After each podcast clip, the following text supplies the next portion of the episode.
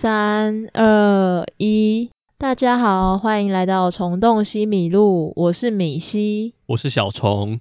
今年是我们的二零二三第一次录音，没有错。所以我们是不是来聊一下去年的跨年怎么过的？你是怎么过的？我是怎么过的？我觉得跨年前一天比较好玩的。我跨年前一天跟我朋友一起煮火锅，然后看常常搞轰趴。然后跨年的前一天是三十号还是三十一号？三十号哦，三十号。对。然后我三十一号就跟朋友在外面乱晃，然后之后看了《飞机上有蛇》，但觉得蛮难看，所以就没看完。为什么会选这两部片？这两部片都是我想到跨年要看的电影。那两部电影不会是我这辈子的任何一个选择，任何一年的选择。因为因为那个常常搞轰趴是。就是大家煮火锅不会想要看什么认真的片啊，所以我们就选一些比较呃没有那么认真的片来看，然后就有几个男生选了长城搞轰趴 啊，吃火锅就吃火锅，为什么要看电影？没有，就吃完之后可以看一些东西啊，娱乐。就是你知道吗？就是又不是大家都说的很熟，所以就怕没有看个东西会尴尬。所以就看了常常搞轰趴。可是你看完常常搞轰趴，不会吃东西很有罪恶感吗？就是你发现那些食物都很想要离开，然后都很想要脱逃，然后最后你都把它们吃掉。老实讲，我只有看一半而已。我我我就是跳着跳着看，因为我去洗澡什么的，所以我我只有看到后面那一段。哦、我看到后面那一段高杂交高潮哦，好高潮是食物杂交那一段。对，那你呢？我的。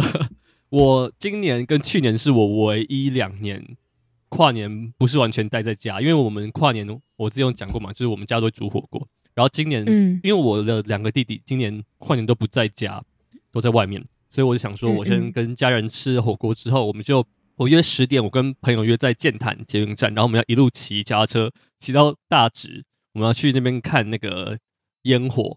然后今年的雾。今年的雾比去年还要重，所以我们到那个河堤河岸，就是明明是理当是可以直接看到一零一，但你就什么都看不到，你只能看到就是若隐若现的一零一在雾里面飘来飘去这样。而且我一直觉得那个河堤很多人聚集在那边，我一直想说，因为我是第一次在美丽华附近的河堤跨年，然后我就以为大家会倒数五四三，然后结果已经到十一点五十九分的时候，已经快要跨年，然后都没有人喊。因为都没有人看到一零一，也没有人在对那个时间，然后我就默默的看到那个雾里面的那个一零一在在有什么灯光在闪，但其实在放烟火，但我们也看不到。然后等等烟火放完之后，我以为就是大家会大喊新年快乐，然后结果大家好像也没有什么反应，结果就是一群人在合体，然后就是看完烟火之后就默默的就这样离开，然后觉得超级怪，就是一群人挤在合体要看烟火。然后看完烟火之后，就默默的离开这样子。然后我觉得那个气氛真的很很好笑，因为大家都看不到那个烟火。OK OK，哎，所以听起来你们到底有没有看到任何东西？没有。但我后来跟那群朋友去吃宵夜，就是因为我家是看到一零一，所以之前在我家看烟火的时候，我都会带来我们家的人去顶楼，然后整个社区的人都在顶楼，然后你就能听到每个人在倒数五四三二一，然后等烟火放完之后，大家都会大喊新年快乐。然后我以为就是那个合体会更热闹，结果合体人很多，但超冷清，这是没有人，没有人在倒数，没有人在，没有任何过年的气氛，这样。这也不错啊，就是一个孤独的开始，不需要这么多的，不需要人潮，不用人挤人，不觉得蛮爽的吗？没有，可是有人挤人啊，就是有人挤人。哦，但是没有人，人没有人要喊，就是没有人，没有那种过年的气氛。然后我们几个人就是。散场的时候，我们就我跟我的朋友跟现场所有人要往那个疏散口走的时候，我就跟我朋友说很奇怪，为什么每个人都过来跨年，然后没有人一个人大喊新年快乐，然后每个人就默默的来，然后就默默的走，好像什么事情都没有发生。我觉得，我觉得这个应该有要有一个人带头吧，也许你下次可以成为那个第一个喊新年快乐的人。希望有人附和这样，但我觉得还蛮好玩的啦，就是是另外一种体验。然后我们有去逛美丽华的一些市集。午夜的市集，这样哦，哎、欸，我觉得你是骑车骑脚踏车狂人呢。你是不是非常爱骑脚踏车？我很爱骑脚踏车，尤其是有 U bike 那个 U bike 之后，我超级爱骑。其实我那天原本就是我朋友也找我骑脚踏车，但最后，但你选择在家里看飞机上有蛇？没有，我我们去别的地方看，就是反正就是在外面晃晃，然后看飞机上有蛇，然后回家。非常非常有意义的一个跨年。那为什么？那为什么选飞机上有蛇？这又是怎么选的？因为我们就是在路边停下来，想要等一下要看什么，然后我们就呃打开了 Netflix，然后就看到不知道为什么他的网飞打开的推荐第一个是飞机上有蛇，然后我们想说好吧来看，然后看到中间觉得干有够难看的，所以就不看了。这很合，你觉得满意吗？你觉得满意吗？这个回答 我不知道，就是跨年看飞机上有蛇，到底怎样才算满意，怎样才算不满意？因为完全不在我的就是跨年的可能的选择里面，你知道吗？就是。那跟我的跨年的思考逻辑完全不一样，所以没有办法评分。就是我们要反跨年，没有啊，没有啊。哎，那你有看过飞机上有什么？没有，但我我只知道那个 Samuel Jackson 的那个经典台词。对，莫名其妙，他到底为什么会去演这个东西？I'm sick of this motherfucking snakes on this motherfucking plane。我做这个。对，但你没看过，你没看过那里 OK，你可以去看看，真的蛮烂的。然后他那个 蛇的特效做超级假。就是莫名其妙的一部片。好，Anyway，就是大家新年快乐。好干了，好干了！你不是应该接一下新年快乐？新年快乐都已经过了。好，新年快乐！我们是预祝那个农历新年这样。没错，没错。那呃，接下来的话，我们是不是先来进入我们的提问箱？那一样是四个。第一个回复的人是您的回答。他是忘记填名字，是不是？没有没有，应该是那个。我记得 Google 表单会出现什么，请输入您的回答还是什么的，然后他就打了您的回答，哦、很有创意的鹏鹏。好，他说什么时候可以聊港片？推荐《银河印象》系列，杜琪峰、郑宝瑞、韦家辉的片，港片片长都非常短，非常适合米西。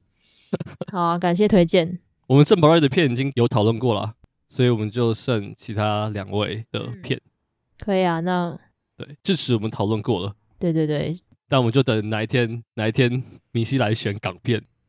可以啊，我下次来选，下次有机会的话。好，杜琪峰的片其实之前有人推荐过，但我有把它排在我的片单里面。哪一部啊？它有很多部，像 PTU 或是黑社会、枪火，这些都是蛮经典的。它都是那个就是警匪片或是黑帮的电影这样。哦，可以啊，那之后你来，不然你等下来推。没有 好，下一个是想听子晴上节目的女孩。子晴，子晴是一个电影账的朋友，然后他今年有入围亚冠团，他跟我还算熟，在网络上。哦，诶，他是他的账号叫什么啊？他叫泰赫，泰赫的印象书柜。哦，那你要不要找他来？如果他愿意的话，我知道他很不喜欢听 podcast，不是不喜欢听我们的 podcast。他他之前跟我说他，他他读文字都比他听东西快，他干嘛还要听 podcast？哦，可是听 podcast 有一个不一样的。好，我不会可以问问看他。对，好，那下一个是啊，没有靠背啊，我们还没。他问什么？他问什么？对不起哦，他说想问你们的 guilty pleasure。诶，这个是我是我上次问过、啊，我们之前之前那个 fish 来的那一次。他有问过，对，没听哦。但上次，但上次你没有回答，你上次跳过这一题。哦，我上次没有回答吗？对，哦，所以我还是逃不掉，对吗？对，你还是逃不掉。我先回答，我的回答还是一样，就是变形金刚系列。哎，你知道他第七集的预告出来了，然后我跟我的弟弟狂看，我连续看了大概三次的预告片。就他有一只变形金刚会变成一个大猩猩，好，应该没有人很 care，但他就是 我他这次他这次叫万兽崛起，就是有。变形金刚会变成动物，有老虎、狮子，还有鸟，还有大猩猩，这样好，反正就是我完全不在乎。I don't give a fuck。OK，反正我一定会去看这样。好，不要找我，我也不要来聊这一部。好，好，换你回答。我想不到啦，太突然了。我的 guilty pleasure，你帮我想，你帮我想，我真的想不到哎、欸。你 guilty pleasure。Guilty pleasure，我想一下哦。哎、欸，我真的想不到哎、欸。有什么很难看的歌舞片？就除了《西城故事》那个是大部分人都觉得还不错的，但有没有那种就是很难看的、很智障但你非常喜欢的歌舞片？这样很智障。你有看《大娱乐家》吗？嗯、呃，好像没。哎、欸，没有，还没看过。很智障？那你觉得很智障吗？就是不是很智障，就是它很简单，或是它很通俗、很俗烂、很滥情，但你就是受不了，一定会喜欢。那。那秋水伊人算吗？秋水伊人他算经典的吧？你敢说他烂片吗？你会被多少人围殴？没有，我很喜欢，我非常喜欢秋水伊人啊，所以我我只想说你，你依照你这个逻辑，他很通俗啊。没有，我的通俗是，嗯，啊，好，如果你要说他是你的 guilty pleasure 的话，也是可以，但你的后果你要自己承担。这样，没没没，我的意思是说，如果你要炒那个歌舞片，然后很没有什么故事，然后是故事很智障的话，基本上应该就是也是那个贾克杰克德米呃贾克德米还杰克德米的那个驴皮公主吧，反正他的故事也蛮莫名其妙的。我没有看过那个，没看过那个 movie 上面有，他就是在讲一个莫名其妙的童话故事。可是他有 pleasure，但他有 guilty 吗？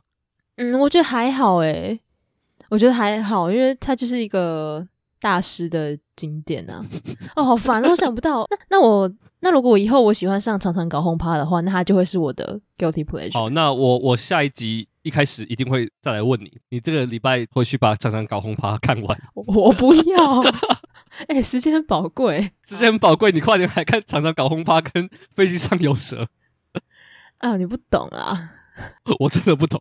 对，你真的不懂啊啊啊！我想到了，哎、欸，我之前还蛮喜欢那个熊的，那个熊很色的那个熊叫什么？很色的熊，有一只很色的熊，Ted。哦，熊马吉吗？对，熊马吉，熊马吉。他在我的他在我的那个《重庆迷路》的推荐片单里面。Oh my god！我真的有放进去。我觉得这个还蛮，这个算吧。你是喜欢那部片的吗？我小时候第一集的时候，他说起来我觉得蛮好笑的，就是很可爱，就是很色，但很可爱。好，可以，可以，可以，Ted 可以。我刚有没有想说什么功夫熊猫什么之类的，不是，不是啊。我真的有放进去，而且我是有打算近期会选，我是真的有再放到我的片单里面。这样好啊，可以啊，这个串流有，随便找都找得到啊，哪边找都找得到。OK，好吧。好，OK，Ted。终于，终于世纪的大谜团终于解答。好，没事，你我的 guilty pleasure 就是 Ted。好，那下一个是 Hey，他说他想问的是一整年最失望和最惊喜的电影。哦，就是你很想讲最失望的。我们最惊喜待会会花时间讨论。我们就先回答最失望的。嗯，我的阿凡达，阿凡达二，阿凡达二。我记得你在 FB 上面的评价是什么？他花了十三年做特效，然后对啊，他花十三年研究特效，他只花一个下午写剧本，真的就这样啊？他剧本正在乱写啊。有听说剧情好像太长了，一直鬼打墙。你你没有看？我没，我还没看，我还没看。你还没看，还是你没有要看？呃，我原本是打算我要过年去看，但我现在就是听朋友的评价下来，他们都说剧情很烂，所以我就觉得有点打退堂鼓。而且三个小时哎、欸，Come on！我觉得体感时间倒不会觉得很长，因为它的确有很多动作，然后特效什么之类的。但最失望的电影不代表你觉得它最难看，是比《阿凡达二》难看的电影非常多。但以一个十三年的续集电影，你期待基本上是你会觉得不应该只有这样，是一种恨铁不成钢的感觉。就是它明明就有那么多厉害的点，但它为什么剧本在乱写这样？哦、oh，OK，那我这样还要去看吗？你觉得？可以啊，你可以去看啊，搞不好你会非常喜欢，搞不好就变成你你的下一个 guilty pleasure 这样。OK，你啊啊，你是去哪里看？我在我家附近的一个戏院，我不是看什么 IMAX 什么三 D 的，那就是要看三 D 吧？你不看三 D 怎么会有那种觉得很厉害的感觉？可是我有朋友看三 D，他还是觉得没有，就是你的剧本写成那样子，不管是不是三 D 都没有差，你知道吗？哦，好吧。但我觉得他的沉浸感是有的啦，就是我觉得看电影时候那个世界感。世界观的确非常的神奇，这样。嗯，好吧。那我最失望的哦，其实蛮多的诶，就是我原本以为就是一些大导演的片，然后原本以为会很好看，就很期待，但其实看了之后觉得非常普通。我现在就想到三部，第一部是那个是之愈合的《Broker》，然后第二个应该是阿莫多瓦的《平行母亲》，第三个应该就是《干天空北极》。哦哦哎哎，娄烨的蓝星大剧院，大概这样吧。哦、目前想到的是这些，我们好像都有聊过，都有聊过。对啊，就原本想说这些导演的片应该都不会太差，但是拍出来的结果也觉得有点就是不尽人意。嗯，好，嗯、那下一题是 W W，他说最喜欢的导演电影里面最不喜欢的作品。哇，这很难诶，是要我们把所有那个导演的片看完吗？好，就是应该思考逻辑是这样，就是你先想你最喜欢的几个导演，嗯，然后你去想里面你最不喜欢的电影，这样。好，那你先，你你应该比较快。我想一下，嗯，我目前想到，目前想到三个导演，然后这些作品不是我不喜欢，但就是相对来说就是还好。第一个是。我知道很多人非常喜欢这部电影，但我没有很喜欢那个朴赞郁的《我要复仇》，就是我真的看不下去。为什么？因为我就觉得我超很慢，然后很无聊，然后就是非常的，他没有任何的，就我觉得他讲的东西明明就是那么简单，但他处理的手法就是很，我觉得就是没有被润饰过，这样，就他太他太粗，他太粗劣了，这样，这样会被骂。他是我复仇三部里面最喜欢的一部。欸，怎么可能？怎么可能？他离原罪犯那么远。可是我觉得他就是有那种很粗暴、很原始的那种。原罪犯是很厉害、很精致，但我觉得我要复仇是另外一种感觉，对吧？嗯，大概是这样。好吧，我觉得我要重看，嗯、但我那时候我很久以前看的，但我觉得我那时候看完就觉得就是离我的预期非常远，这样。然后第二个是。有一个意大利的导演叫做索伦提诺，他的最有名的电影是那个《绝美之城》，还有《年轻气盛》。嗯，然后他最近的一部电影是他的半自传电影，叫《上帝之手》，在 Netflix 上面。然后我知道很多人非常喜欢这部电影，然后他在威尼斯拿下评审团大奖。然后我那时候就非常期待这部电影，但就是我觉得蛮普通的。我觉得你有看吗？有啊，我在那个泰坦厅看的。哦。我也没有要买泰坦厅，但后来那时候生重病，后来就没有办法去，就只能在 Netflix 上面看。但对啊，我就觉得非常普通，因为我非常非常喜欢他其他两部片，他的那个《绝美之城》是我的爱片，然后《年轻气盛》搞不好我喜欢《年轻气盛》的程度胜过于《绝美之城》也说不定。但两部都非常好看，然后我就觉得《上帝之手》蛮空洞的。嗯、对，然后最后一个导演是一个我非常非常喜欢的奥地利的导演，叫做迈克·汉内克。你有听过吗？他最有名的作品是《白色缎带》、《爱慕》，还有那个《隐藏摄影机》。他的电影我真的非常喜欢，因为就是很多人都知道我很喜欢看爱情电影嘛，很喜欢看成长电影。但是麦克汉奈克的电影是以冷静，甚至到冷静到有点惊悚的风格著名。就是他的电影没有一个电影有配乐，然后每个电影都非常的冷静。你有看《爱慕》吗？没有，但我知道一直要看，但还没看。爱慕的发文片名就是 Amour 嘛，就是爱，但他能把爱拍得非常的冷，然后非常的恐怖，但他也不是什么恐怖情人，他就是讲一个非常非常冷的爱这样。然后他早期有部电影叫做《豁然绿七一》，然后这个电影应该没有人看过，但是他在光点台北某一年的文学影展播，然后那部电影就在把有点难解释，但他是把一个故事要打碎，打成七十一个片段，七一就是七十一这样，打碎成七十一个片段，就是他要讲整个故事的因果关系这样，然后我就觉得非常的松散。哦，所以你不喜欢？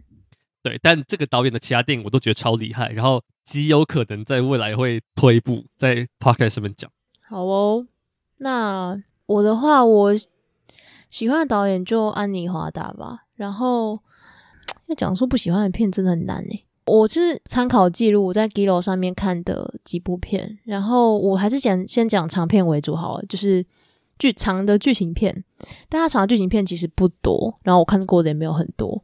然后我比较没有那么有感觉的是《短脚情事》，因为它其实，嗯，怎么讲？它很实验性，然后它是华达的第一部长片，没记错的话，就是有点太实验，实验到我有点 get 不到。然后它就是穿插，就是一对夫妇的一个对白。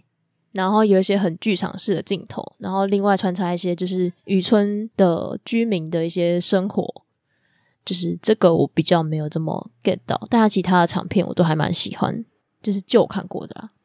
然后其他的另外一个导演应该就是昆汀吧，昆汀不喜欢的就那个好莱坞，但他的那个 Jackie Brown 我还没看过。哦，Jackie Brown 应该也是，我没有很喜欢 Jackie Brown。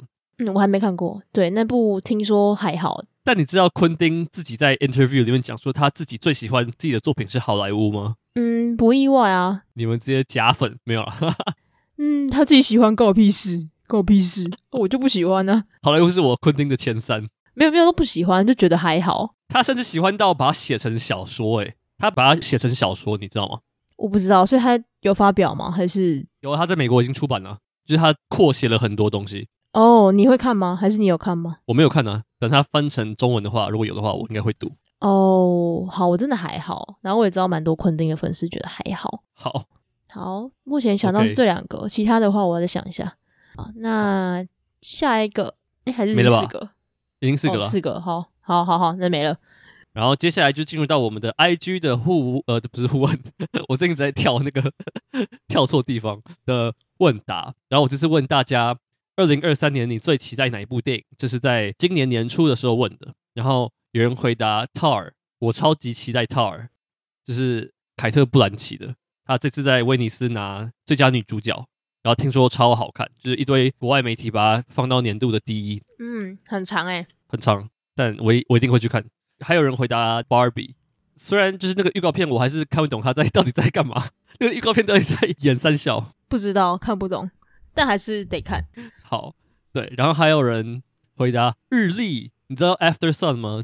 哦，我超级期待，评价爆干高，超夸张。在那个实习的时候，我有负责这部片。是哦。然后我那时候就非常喜欢这部电影，对，是我负责的。然后，因为它不是在主竞赛，它好像是在不知道什么某个单元这样，它不是重要的，也不是什么一种注目，它是一个不知道什么单元。然后我那时候就读到，我觉得超级喜欢一个妇女的故事这样。然后有人回答 close，就是今天在泰坦厅有举办唯一的泰坦厅的放映，他好像三月初会上，我也很期待。嗯，评价超高。嗯，然后还有那个五月雪，张吉安的五月雪，我也很期待。就是那个这个导演的上一部电影是那个《南屋》，南屋、嗯、对，在金马拿最佳新导演，我很期待他下一部片。然后最后一个人回答我的金鱼爸爸，就是我上次有提，我也会去看黑天鹅的导演的新片。嗯，okay、这部这些电影我都一定会去看，我都很期待。好，那我们就是想必明年不是明年啦，之后也会聊这些片。对，没意外的话，好，好，那接下来我们要来分享一下，因为。原本 我跟米西要讨论我们每个人的年度前十名，但后来发现我们在我们自己的 IG 上面都有分享，就是我们都有贴我们的年度最爱的电影，所以我们就想说我们要讨论别的东西。然后后来我们讨论出一个非常奇怪的单元嘛，就是我们想要跟大家分享我们二零二二年，我要用什么形容词啊？就是最被低估、最少人讨论，或是最你就讲英文单词 underrated、underrated 或是 overlook，就是明明那个电影还不错或非常好看，但没有人看或讨论度很低，或是那个电影普遍人都觉得还好，但你觉得它非常好看。但那些本来就很多人讨论，然后很热门的电影，像什么《妈的多重宇宙》就不算。要是那种讨论度比较低，然后它值得被更多人看到的那种电影，然后我们各列出五部电影，然后我们会从 我们会从讨论度相对比较高到讨论度。最低的这个顺序来讲，会不会没人听得懂我到底在讲什么东西？嗯，好，没关系，就讲吧，就讲。好，反正就是 underrated 或 overlook 的电影这样。好，那你要先还是我要先？我先好了，那我要一步一，你一步我我一步还是这样？对，我们一人一步这样。好，我的第一部选的是《巴黎梦想家》。哦，我还没有看过哎，我没有看过。这部真的是讨论不低到不行吗？就是明明是。卡斯也算还不错，然后整体故事也还不错，但不知道为什么就讨论度非常低。然后也是上大概也没多久就下了，就我不知道为什么。但其实我还蛮喜欢这部片。他什么时候的电影啊？哦，三月，今年三月的二三月的时候，然后他那个情人节还有特别开场，然后有送，好像是送那个周边还是什么的明信片，还贴在我墙上哦。但是讨论真的超低，我觉得蛮可惜的。你觉得是推荐的吗？哦，我觉得推啊，就是场面非常华丽，但就是很讽刺啦，讽刺开到十足。哦，他是那个诶，他是八五年的夏天男主角演的。对啊，然后里面还有多兰有出现，然后还有那个 Vincent Lacoste 也有在里面。不知道为什么卡斯那么强大，然后还没有人看的感觉。我那时候应该在忙壁纸，三月多，那是我最忙的时候。嗯，而且这一部其实蛮长的，两个半小时，嗯，也不是什么轻松看的片。嗯，好。那我的第五名算第五好了，就是我觉得就是五部电影相较比较多人讨论的，我觉得这部电影很微妙，就是我刚有跟米奇说，这部电影在我们影迷圈的讨论度其实算不低，甚至我觉得是有人在讨论这部电影，但在影迷圈以外，真的没有人在讲这部电影，真的是没有哦，没有人在讨论这部电影。然后这部电影是我今年台湾电影非纪录片，就是剧情片最喜欢的一部电影，这部电影叫做《我心我行》。哦，我知道，诶，它是个蛮特别的电影，就是虽然我刚刚说它是剧情片，但它是纪录片跟剧情片的混杂，就是他在讲台湾舞者许芳宜老师的电影这样，然后他有用很多舞蹈的意象，还有一些他有请那个谢盈萱来演他的妈妈，还有那个爸爸叫陈竹生，跟谢盈萱演他的爸妈，嗯，然后中间有很多就是你分不清楚到底是剧情虚构还是真正记录这样。然后我就觉得很特别，就是他有把不同媒介的东西混在一起，然后就算我在这个电影看这个电影之前没有对徐佳莹老师非常熟悉，然后我也不会跳舞，但我觉得依然非常好看。对，嗯，这是我今年国片剧情类里面最喜欢的。然后我觉得金马没有提名最佳剧情片，因为我知道他是报剧情片，不是报纪录片，没有提名，我觉得是一个蛮蛮问号的一个事情。可能是金马也不知道到底要该怎么分类，可能吧？它不属于剧情片，又不属于纪录片，这样。哦，OK，所以他宁愿去提名咒。他也不会提名这部，别别生气，别生气，好，请勿生气。好，那下一个我想说的是《忍者宝宝》，就是这部有在我十大里面，然后但我觉得这部其实也很好看，就是很好看的小品，但它的讨论度也蛮低的，就是它是在年初，应该算年初的时候上映，然后就是也是应该是上一下下而已。嗯、然后这部我真的非常喜欢，忘记我排第几名了，应该是第三吧。嗯。对，这部片我我有看，我发现你今年很多部跟堕胎或怀孕有关的电影。对对对，就是至少三部，没错。嗯，三部吗？为什么是三部？这部还有正发生，还有这个跟正发生跟泰啊，都是怀孕、啊。哦，对泰哦，泰泰算今年的吗？我算去年的，但我我有看到你放在今年的。呃，对啊，对啊，对。诶，我是非常喜欢堕胎的议题。OK，换你。好，我的下一部电影是《永别了，柏林》。我之前在暑假最喜欢的电影好像有提到这部片，然后这部电影很长，三个小时，但它用很特别的方式在讲在纳粹崛起之前的德国，然后一种整个柏林很像要坠落的一个末世的感觉，然后年轻人在里面追求梦想跟追求爱情，然后最后都跌回失落的那个状态的故事。然后这部电影我觉得处理方式非常前卫，他用很多旁白、倒叙、然后插叙、拼贴的手法，然后制造一种非常混乱的感觉。但我觉得有看过电影的人应该都，就算你没有很喜欢这部电影，你都没有办法否认说这部电影的那个手法非常的独特。我觉得是一个，嗯、我也觉得很少人在讨论这部片。嗯，这个我没看，但是因为它太长了，那时候好像也比较忙，但我听说也是还不错。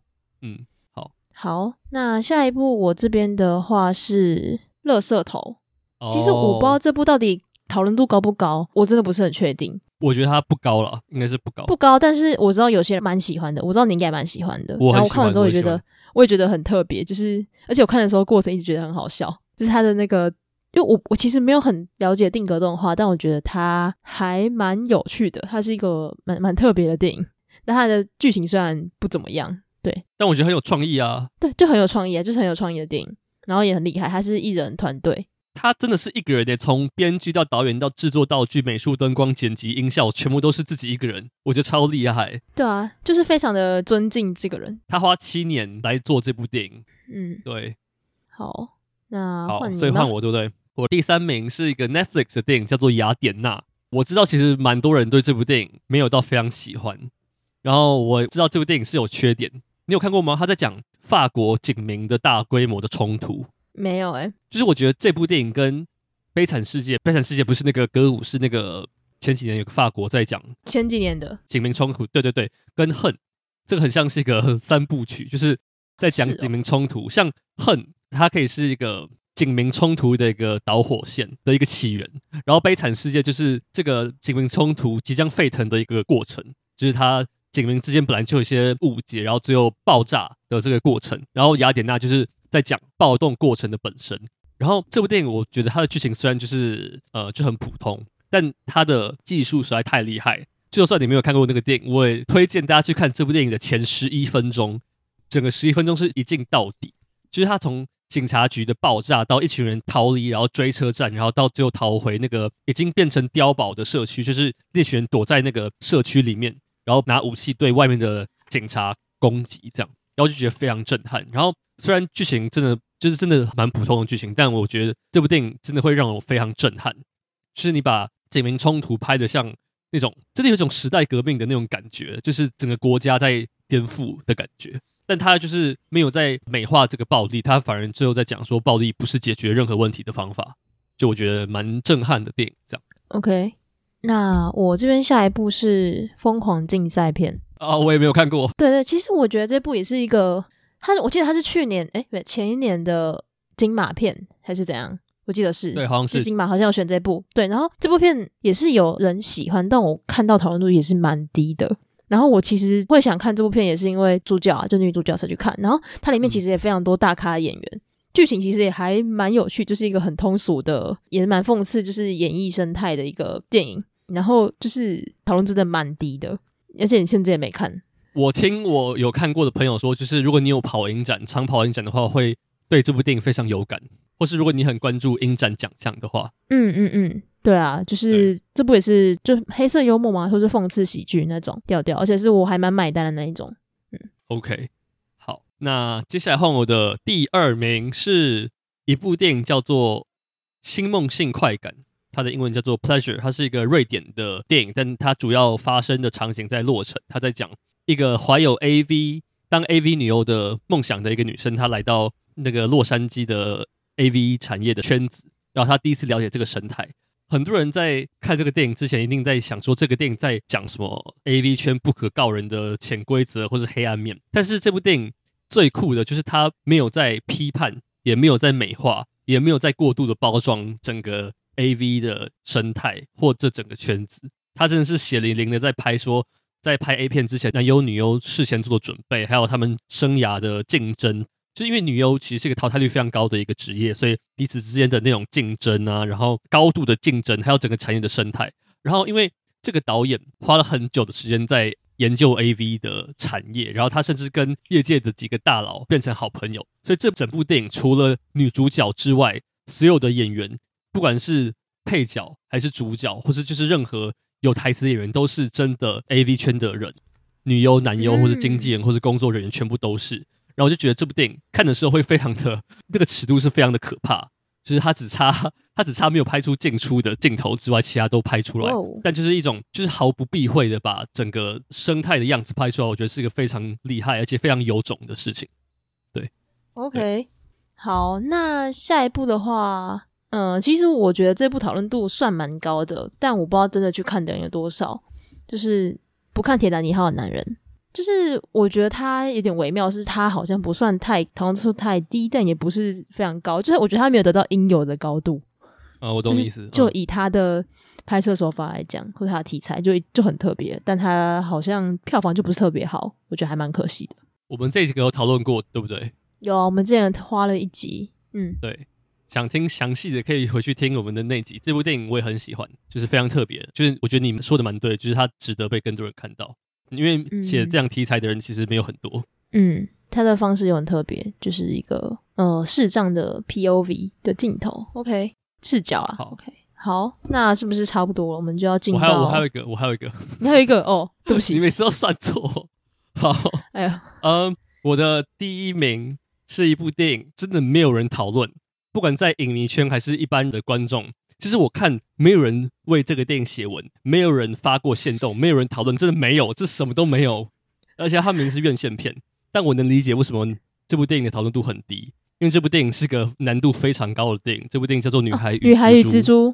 这个电影在十二月中的时候上映，然后。就算我有看了几个人在 Letterbox 上面都有说他有看过，但没有人有写文，因为太难写，这没有人有评论。就这部电影，我其实没有很想要讲这部电影在演什么，因为我讲了也没有用。就是我觉得要把对电影的既有的概念跟逻辑都先抛掉，然后用一种很意识流的方式去理解这整部电影，然后你就会，我觉得就是很对频率了。就是你 get 到他要讲什么的话，你就会 get 到。虽然你也不知道到底在演什么，但我就觉得他用一种很微妙的方式在讲。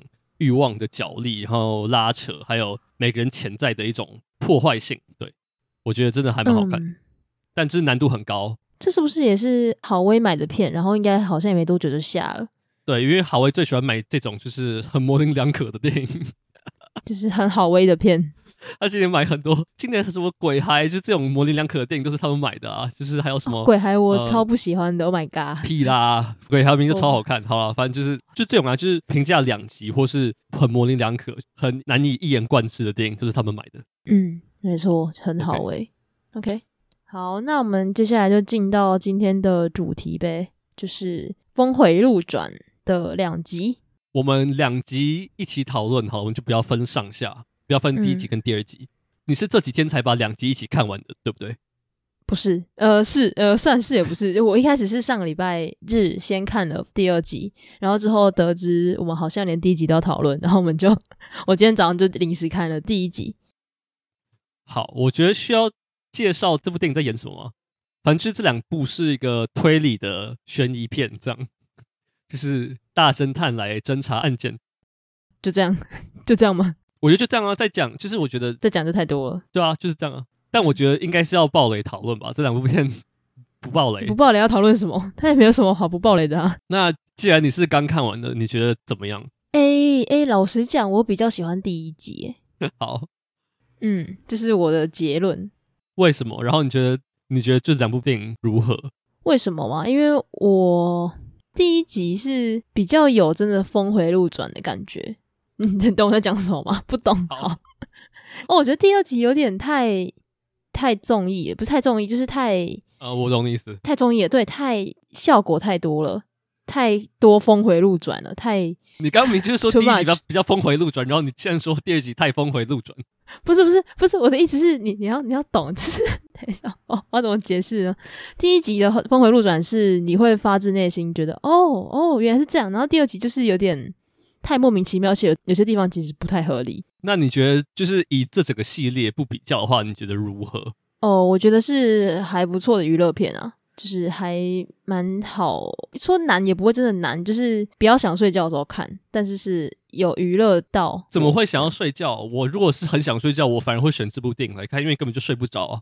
没有啊，我想睡觉的时候，我觉得我看你的状态会是啊，为什么？为什么现在变成这样？你跟不上是不是？对，脑袋会一团浆糊。对，但是呃，以那种复杂程度来讲，第一集比较复杂，我觉得啦。第二集稍微就是简单一点，简单到有点太综艺。我昨天有发现动问大家说，你比较喜欢第一集还是第二集？然后我的确发现我是占少数的那一边，就是我喜欢第二集超过第一集。我喜欢第二集的程度是我。把它排在去年最喜欢的电影的第二名，这是第二名，它只输在车上。虽然我觉得两集的差距非常少，就是两集都非常好看。然后我不知道我不跟你讲过，就是我小时候非常喜欢看推理小说，就是因为我小时候，我国小时候非常皮，就是我上课老师会管不住我。我跟你讲过吗？就我小时候算半个问题学生。我跟你讲过这件事情吗？嗯，我只知道你会翘课去看电影。呃，没有，这是高中时候。我在讲我国小的时候。哦，哦你好坏、哦。我国小是就是会找别人打架啊，然后会恶作剧啊。真的假的？我没有跟你讲过吗？就是我小时候真的很坏。没有。然后，然后反正就是我五六年级老师还是我妈，就是给我福尔摩斯的小说，然后就从此就是爱上推理小说，爱上福尔摩斯，从此就开始慢慢回归正轨，然后变成一个比较好的学生，应该有吧？然后我就从此非常喜欢看推理小说，然后我家里的书架。有一半都是推理的小说，从欧美到日本到美国的，就是我非常喜欢看推理小说。然后《峰回路转》是近年不是改编自任何呃经典小说的全新的推理片，然后我就觉得光是这个的东西的存在就已经非常精彩。就是你看什么福尔摩斯或是《东方快车谋杀案》这些电影，都是改编自文学嘛，都是改编自小说。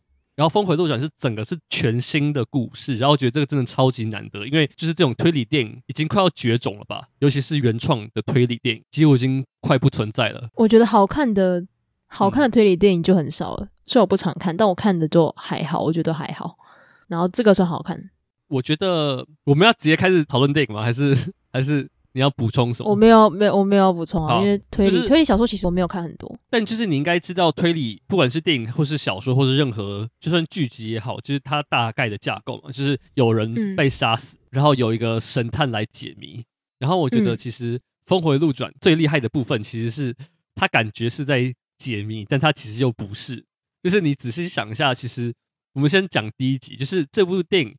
感觉是一开始那个神探在抓凶手，但其实那个凶手在前三十分钟就已经告诉观众是谁了。嗯，然后我就觉得，其实因为这个导演 Ryan Johnson 他是出名的会吊观众胃口的导演，他超级喜欢颠覆观众的期待。然后我觉得这两部电影最厉害就是他把观众对推理电影的预期都打翻掉。就是通常那个推理的电影不是都是那个看起来最坏的、看起来最有嫌疑的，反而是好人。然后反而是那个最无辜的、最被忽略的，反而是凶手。你看柯南每一集都是这样子，嗯，对。但是你看《峰回路转》这两集，到最后反而是那个最坏的、嫌疑最大的人，反而是真的凶手。嗯，你会觉得超级好笑啊！就是我觉得很厉害，就是这个编导一定是很熟悉推理故事的套路，然后他才知道怎么翻转。就是最坏的人反而是凶手这件事情是没有人想过的。一定会怀疑，就是那个戏份最少，然后在旁边最不讲话的那个人反而是凶手，但反而是最坏的那个人，反而最后是真凶。像我这种安排，我就觉得超级喜欢。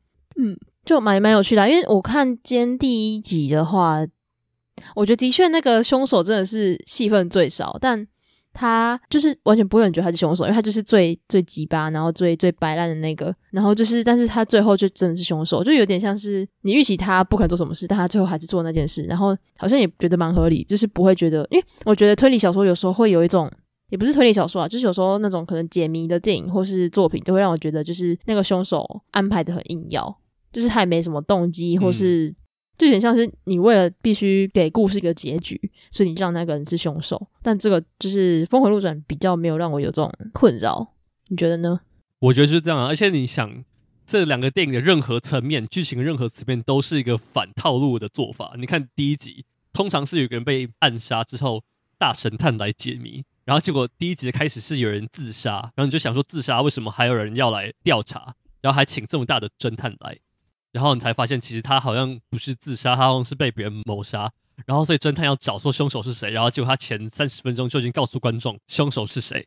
然后你就想说，那我电影到底要看什么？嗯、但就是我觉得这个剧本厉害，就是他已经把所有的答案都已经告诉观众，然后再跟你说，其实好像又不只是这样。嗯，因为通常谋杀推理的电影被俗称叫 Who Done It，你知道吗？就有一个名词叫 Who Done It，嗯，嗯，知道的一个就是 Who Done It，就是谁是凶手、抓凶手的这个类型。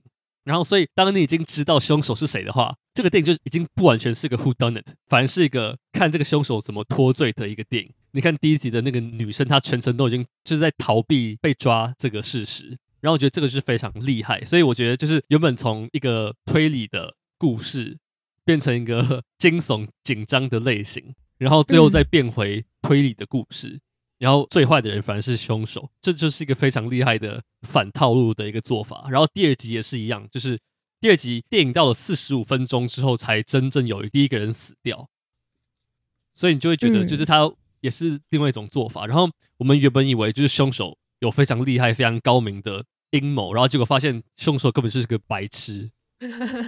对啊，我就觉得这是很厉害啊！就是白罗是不是白罗白狼？白罗是东方快车谋杀案的那个。白朗他是一个就是世界有名的神探，然后他被来调查一个峰回路转的复杂的案件，然后结果我们都预期剧情要非常复杂，然后没想到凶手是一个白痴，所以就是他整个在反套路。虽然我知道很多人不买单这一点，所以我知道蛮多人不太喜欢第二集，但我就觉得不管你喜不喜欢，就是不能否认这个做法真的非常大胆。嗯。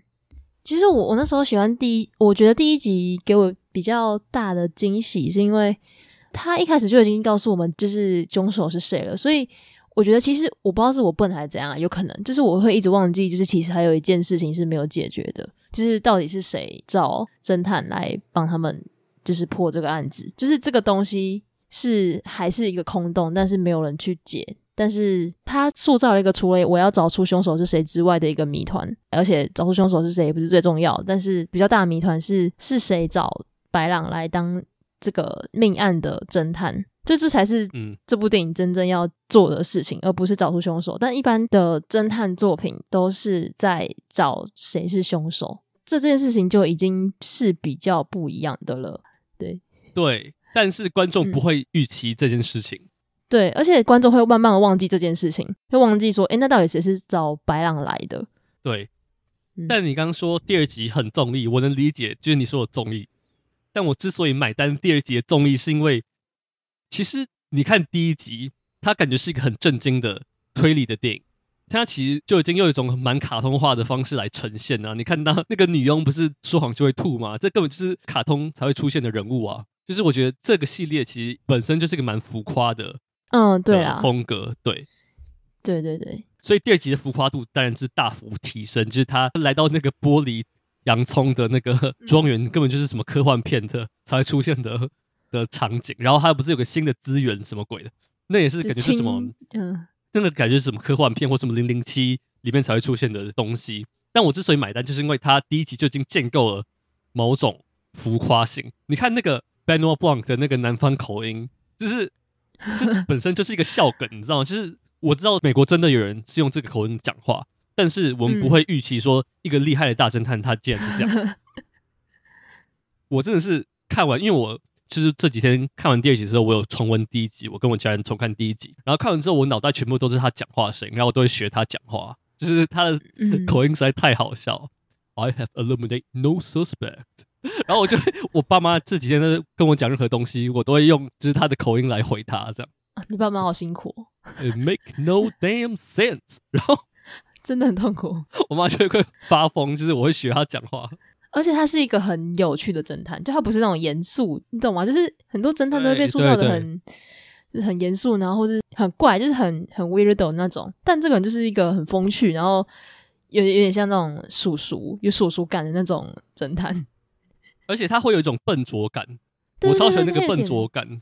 他也有点呆呆的，然后有时候又有点 dramatic 的感觉。尤其是他第二集，我觉得超好笑，是就是你能看出，其实，在。他虽然是个世界有名的侦探，但他的收入其实非常少。你看他躲在一个浴缸里面玩游戏，然后空间非常小。他其实是一个收入也不怎么样的人，就是这一行的行情好像也没有非常好。然后他第二集来到一个上流社会精英的一个超豪华的庄园，他好像是一个就是觉得自己感觉不属于这里的这种感觉，然后我超级喜欢。其实我们一直都觉得侦探是凌驾所有人，凌驾就是所有人，然后我能看清所有人的一个。最高的上帝视角，但第二集完全就不是。我很喜欢他有点接不上这群上流社会人的话题的感觉。他不是问说赢的人可以得到什么东西，然后就是每个人就一阵沉默。然后我超喜欢这种，就是这个侦探他是个人，然后他是个非常有趣的人，然后他又不觉得，应该说他不会让自己显现的比一般人还要厉害。虽然他就是怀疑所有人都可能是凶手，但他有一种有打成一片的感觉啦。对。嗯，而且尤其是我看他的脸的时候，会有一种带入零零七的感觉，然后就觉得，干那个感觉超级奇妙。对啊，对啊，他就是零零七啊。对对啊，可是我就觉得超级奇怪，就是你看他，就是那那个，你先知道零零七的身份跟性格之后，那你再套到这个侦探身上，你就觉得。我不知道，就是有一种很奇怪、很很很反差的感觉，就很呆萌。每个人都是认识 Daniel Craig 演零零七，而且嗯，他是个英国演员，然后零零七是英国侦探，然后他操着那一口 对，是南方的腔，就很莫名其妙。然后又非常的戏剧化，然后就是他讲话也锵锵的，然后就是一个很善良，但是又很像那种阿贝的感觉，就很像阿贝，就是一个很聪明的阿贝，这样 邻家邻家阿伯。这可能是这几年蹦出来的新的系列电影角色，我最喜欢的。就是我觉得这几年没有一个系列电影里面有主角能这么的幽默风趣，然后又这么吸引力。哦，而且我觉得其实我看完第一集之后，我发现我觉得他在第二集里面比较比较快乐的感觉，就是感觉比较奔放一点。因为他被困在疫情里面，困在家里太久了，他不是很想解谜，他是很期待有人来解谜。但我觉得很好笑，是他期待解谜，但。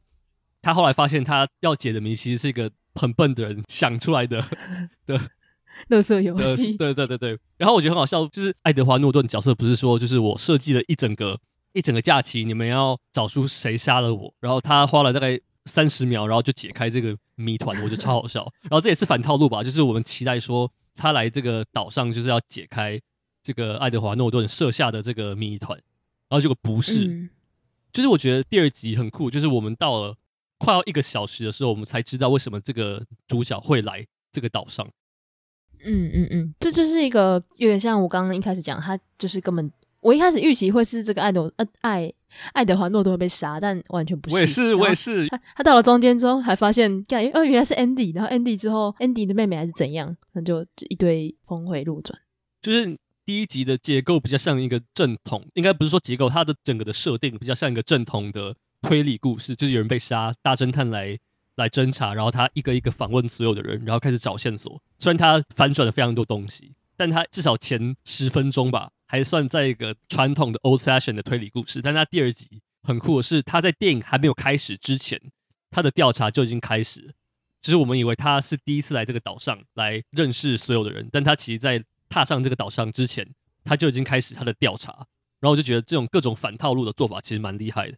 就我很喜欢这种，嗯，对，对对对，但我那时候有有说到，我觉得那个综艺感太强，是我不知道是因为，就是因为他就是爱德的爱德的爱，一直他名字好难念，爱德华诺顿就是一个死有钱人，就是智障有钱人，然后把那个岛上用的非常虚华，所以才会有这种综艺感，还是就是这综艺感怎么来的？我其实也不是很清楚，应该是还包括整个表演都有。对，我觉得整个表演，他的第二集的表演明显浮夸于第一集，尤其是那个 Kate Hudson 的那个角色，就是他演那个模特儿，就是嗯，就是他开那个 sweatshop 的那个嗯的那个人，他表演超浮夸，然后我觉得 sweatshop 超好笑，他不是要做 sweatpants 就是裤子，嗯，但他以为 sweatshop 就是做裤子的工厂，但其实 sweatshop 是血汗工厂的意思，我觉得真的是超好笑，就是你能说就是怎么可能上流阶层的人不知道这个事情，但他就是不是走一个。写实的调性，它就是走一个浮夸的感觉，就是我觉得今年太多就是仇仇富的电影，从《鼓声响宴》到《疯狂副作用》，然后再到这个，然后甚至到我不知道你有看《天黑请闭命》吗？嗯、呃，没有。反正他也是某层面在讽刺，就是聚焦在就是有钱的富二代的 Z 世代这样，反正就是很针对有钱人的。二零二二年出现了非常多这种电影，但我觉得《峰回路转》第二集是我里面最喜欢的这样。哎、欸，我也是哎、欸，但我能理解为什么很多人觉得第二集太 over the top，但我觉得就是我买单这个这样。嗯，然后另外跟解谜比较有关的是，我觉得你刚刚提到那个仇富电影，我觉得这个算是二零二二，应该说，我其实有点看腻这种就是无意义的仇富，然后是那种很老掉牙，就是那种讽刺，但我觉得这个就是做的很好。就是你不会觉得太……你刚在说千万别抬头吗？不，不是，我继续讲。对，就是千万别抬头，无心响宴，疯狂副作用，凤凰副作用，我觉得还好一点。但是就是那种你知道，硬要仇富的电影，我，我觉得就是把仇富这件事情当成是一个主轴的电影已经太多。但这个就不是，它的主轴就是的解谜，只是刚好就是这些人都是死有钱人，然后就就蛮好笑。就是 在途中你就看到他们很多那种很恶的那种很贪心的嘴脸，嗯、然后就觉得啊。哦其实，我觉得这种的讽刺我还比较买单，就它不是一个主轴，而且他其实第一集也有在讽刺吧。他第一集比较没有那么明目张胆，他第二集直接开骂。对，但他第一集我觉得还蛮多有趣的设定，像那个那家人不是说我们把那个女佣当成自己的家人，嗯，对。但从电影的前十分钟，他在访问每个人的时候，他们每个人都说他来自某个国家，然后每个人都讲不一样。你有发现这个这个事情吗？就是一个人说他来自巴拉圭，一个人说他来自厄瓜多，什么，就每个人都讲都不一样。所以你把他视为家人的女佣从哪边来，你都不知道。他其实是古巴人，嗯、应该是古巴啦，就是他在电影的设定。然后我觉得这就蛮好笑的，就是一个伪善的一个，就是很会把样子做出来，但是他其实就是言行不一的这个状态。然后我觉得就是这个还蛮有趣的。然后还有包括第一集，他不是说那个 Jamie Lee Curtis 就是那个。死者的大女儿说她是白手起家，但她其实白手起家，对，根本就不是 一百万这种，对啊，对啊，我就觉得我还蛮喜欢这种讽刺。但第二集是更直接，然后就是我知道很多人就是很讨厌很直接的讽刺，但我觉得这个讽刺是聪明的。尤其像你知道 Edward Norton，他其实演很多那种很聪明的科学家的角色，他是演很多这种，嗯、或是那种就是就是精英的角色这样，或是。很聪明的角色，所以我们会预先认认为他依然的有钱人，虽然很讨厌，但他至少是个聪明人。但他没想到他就不是，然后还蛮喜欢这个这些设定。嗯，对。然后还有包括那个、嗯、那个 Dave Bautista 演的那个男权 男权的网网红，嗯，就觉得他超像那个馆长的吗？你知道馆长？我，我觉得超像。超像，然后 Edward Norton 是那个 Elon Musk，我就觉得这些的这些，对对对对对对，这个一定是刻意安排的。他不是说他的公司有上太外太空还是怎样？我就觉得这个这个其实蛮明显，对，嗯，这真的蛮蛮白蛮白烂。而且你知道他有说，当那个 Benoit Blanc 解开那个 Edward Norton 设下那个谜题之后，Edward Norton 说他其实这个 idea 是请那个 Gillian Flynn。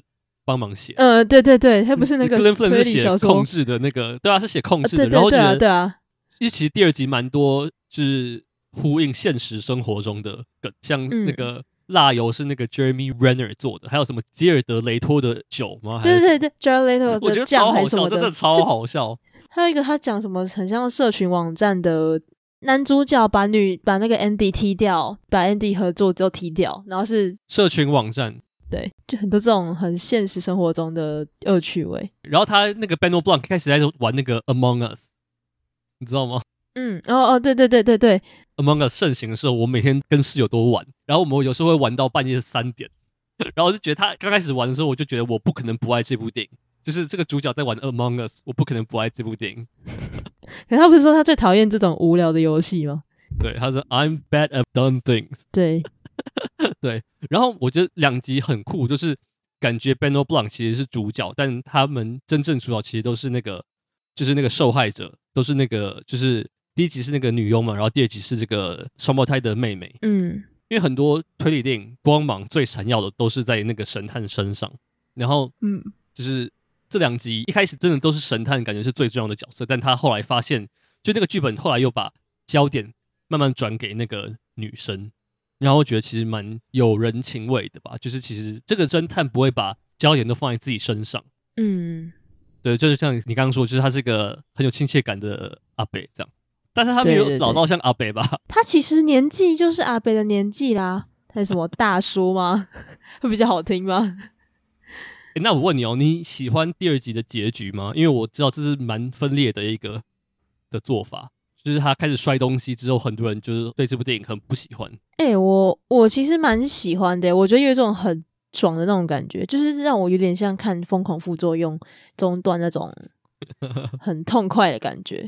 就是这个人终于得到一些被报复的感觉，就算就算那个他的清白没办法得到补偿，但至少有种发泄的感觉、嗯。而且这也算是某种的反套路吧，就是。就算这个侦探他找出了真相，但他依然没有办法在法律上作证。嗯，就是他有说他只能找出真相，但要定罪需要法律的程序。然后我很喜欢这部电影的那个，就是会假装事情没有看见这个事情。当那个证据被烧掉的时候，然后那个 Edward Norton 问其他人说：“你刚刚有看到那个证据吗？”然后所有人都回答说：“没有。”嗯。就是明明有的，大家都看到的事情，然后因为每个人都是自私贪婪，然后非常希望得到利益，所以都假装没有看到。即使摆在眼前的事实，大家都会假装看不到。嗯，就是我觉得这是一个非常一针见血，然后非常锋利的一个讽刺。就是就算你破解了这个事实的真相，但当有一个人就是他够有钱，他够有权势，即使他是一个智障，但他只要厚颜无耻到底。说不定就是这个体制会有利于他这件事情，我非常喜欢这样。嗯，对，反正就是我觉得这一部怎么讲？其实我觉得他很很常塞一些还蛮有智慧或蛮有意思的对话在里面，但嗯，怎么讲？就是会被那些比较疯狂的桥段掩盖住的感觉，就是搞得大家其实对这些话没什么印象。我啊，我自己，我自己，嗯。然后我觉得就是嗯。呃第二集比起第一集，另外一个我相对比较喜欢的是，他每个角色都有足够的发挥的空间。然后我觉得第一集虽然就是很多鲜明的角色，但他其实我觉得有一两个角色他的戏份是相对的非常少。像那个第一集有一个小孩，有个男孩，你还记得吗？然后他就几乎没有任何戏份，嗯、但我就觉得第二集有把这个事情做好，嗯、就是每个出现在岛上的人，嗯、他都有自己的亮点。他都有自己的、嗯、对啊，都有自己的抢戏的时刻，这样。嗯嗯嗯，对，就是他的，因为角色也比较少吧，所以每个角色深度比较够。然后我觉得第一集比较多是放在就是女主角身上，还有她跟侦探去一起走来走去的那段故事比较多。嗯、然后反而每个人的故事就还好，就是都是一样自私这样。对，但的确第二集比起第一集，它卡通化非常多。那什么蒙娜丽莎的微笑啊，就是也被 也被拿来开梗。然后你知道第二集超多那种大咖的客串吗？他那个忘记了谁啊？休格兰啊，休格兰是那个 Benoit Blanc 的同志伴侣啊，你还记得吗？哦，休格兰。然后伊森霍克是帮忙大家，哎，对对，他有出现。对，然后我就是在想说，因为是在希腊嘛，他是在《爱在三部曲》之后就对跟那个他妻子分离这样，然后之后就没有工作，就只好来帮忙。帮忙这个智障的有钱人，这样对，哎，对我那时候还想说，我是不是看错？我想说，医生霍克有变成我认不得的样子吗？原来真的是他，他很好认啊，他还蛮好认的吧？对啊，就是蛮有趣的一些小梗。反正就是这两部电影，感觉本质上是推理电影，但他其实就翻转这样。然后尤其是第二集最后那个侦探有说他找出真相，但他没有办法帮别人定罪，也算是一个反转嘛。就是最后有。这个定罪别人的权利的不是侦探，而是那个证据本身，而那个证据又容易被有钱人玩弄，这样、嗯、我还蛮喜欢这些设定。嗯，对，对，其实这个跟第一集也不太一样啊。第一集真的是凶手被绳之以法，但第二集我觉得比较像就是那种有点无奈的感觉。对，但我觉得不管无奈还是怎样，但它还是有一定的娱乐效果。嗯，就是很爽啊，就是第二集比较爽，然后第一集就真的是有种在看比较认真的电影的感觉。我没说第二集不认真呢，我是说就是第二集娱乐性比较高。嗯嗯，蛮适合大家一起看的。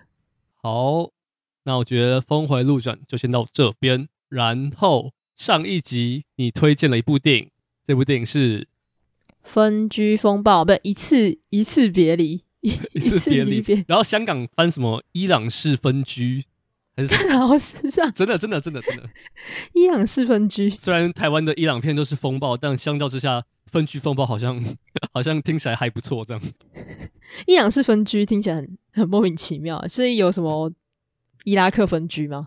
台湾式分居这样。好，我们赶快来讨论吧。你要不要先介绍一下这部电影在演什么？前情提要就好。哎、欸，我觉得会有点会有点复杂。好，我可以呃，我可以稍微讲一下。就是呢，这部片是伊朗片，然后它是一部非常非常评价非常高的电影。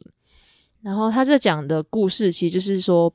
呃，有一对夫妇，然后他们其实已经在一起非常久了，但是，呃，老婆想要为了女儿有更好的受教环境，所以想要移居到国外，但她老公却不想，觉得没有必要，因为他要照顾自己的爸爸，然后老婆就要提出分居，但他们分居之后，老公就必须要雇佣一名。算是看护吗？还是女？就是，是他老婆，是他老婆请的。呃，对他，哎、欸，他老婆请的。对他老婆就请了一位算是看护的人来照顾老公的爸爸，因为她老公的爸爸其实没有什么，没办法独自行动，有点失智。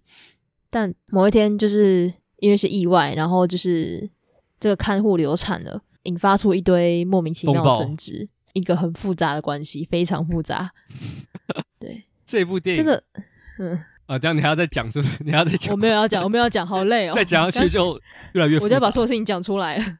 OK，你说这部电影是我 Letterboxd 少数，真的是少数给到四点五颗星的。就是我之前讲过，就百分之九十五的电影我都是给三点五跟四，然后四点五是四点五就代表是已经是晋升到人生爱片的境界。然后我这次重看之后，我依然觉得这部电影证明成本预算根本就不是。决定你电影好不好看的标准，我后来去算这部电影的成本，算到台湾好像是两千四百万左右，非常少。然后一般的国片，一般的国片通常是四千万，像《消失的情人节》或是我记得《阳光普照》好像都是四千万，《同学麦娜丝》都是四千万。然后我就觉得，其实你只要剧本写得好，然后你演员会演，你导演会导戏，其实就已经够了。然后这部电影真的是，我真的觉得是太厉害。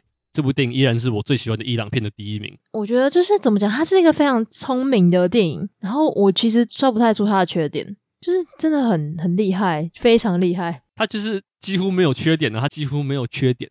然后这个剧本几乎把所有伊朗的社会的弊病全部都点出来了吧？从父权到阶级的差距到良心、信仰，对，信仰也是伊朗电影最喜欢搞这种东西。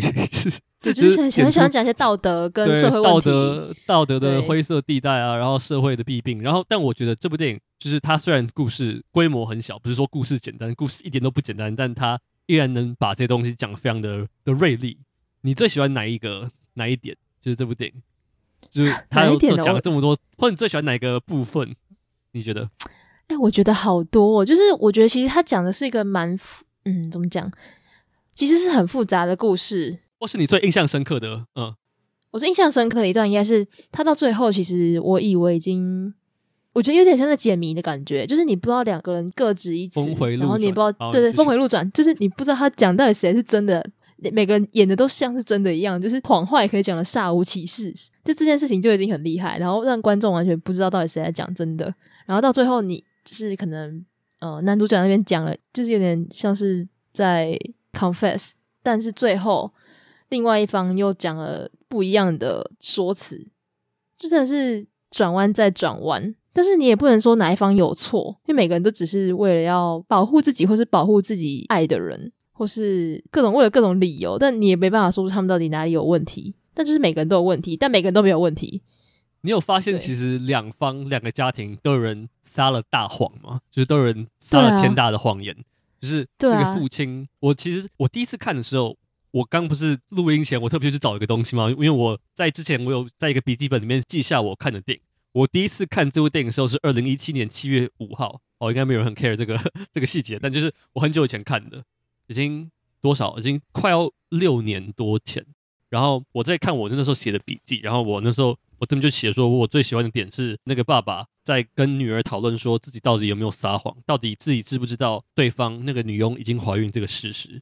然后我很喜欢这个，是因为就是你只要不撒谎，你就是进监狱；如果你撒了谎，反而是别人要进监狱，所以你到底要怎么办？嗯，我很喜欢这个。然后那个女生，就那个女佣，最后决定 confess，就是 confess 自己撒了谎，也是自身的利益，因为她希望自己的女儿受受神明的诅咒。然后我就觉得，其实最后都是蛮无奈的吧，就是每个人都是，其实他一定得撒谎，但他不撒谎，他又活不下去。然后就觉得，其实你也不能说谁对，或者是谁谁是真正的坏人，因为每个人都不是坏人，但。这个电影里面每个人都做了一些坏事，也不是坏事，但就是为了要自保，所以做了一些坏事。嗯，光是这一点就已经非常震撼了。但他又加入非常多社会的观察，就是真的非常厉害。对对，其实我不确定，我对伊朗电影没有很熟，但我在想会不会很多那种很批判社会的电影都是跟这部片有关？就是这部片有带起什么那种批判的风气吗？我不知道。因为后续真的非常多伊朗的电影都是这种调性，还是其实它就是最知名的？我不知道，反正有人知道的话可以告诉我们。但他的确是让这种电影第一次被国际看到吧？嗯嗯，他拿了超多奖，爆多奖，奥斯卡外语片，然后有金熊奖吗？对，金熊，金熊也是他的。嗯嗯，嗯对，就是非常非常精彩。然后我觉得他用一种非常像纪录片的方式，就是他没有那种很怎么讲。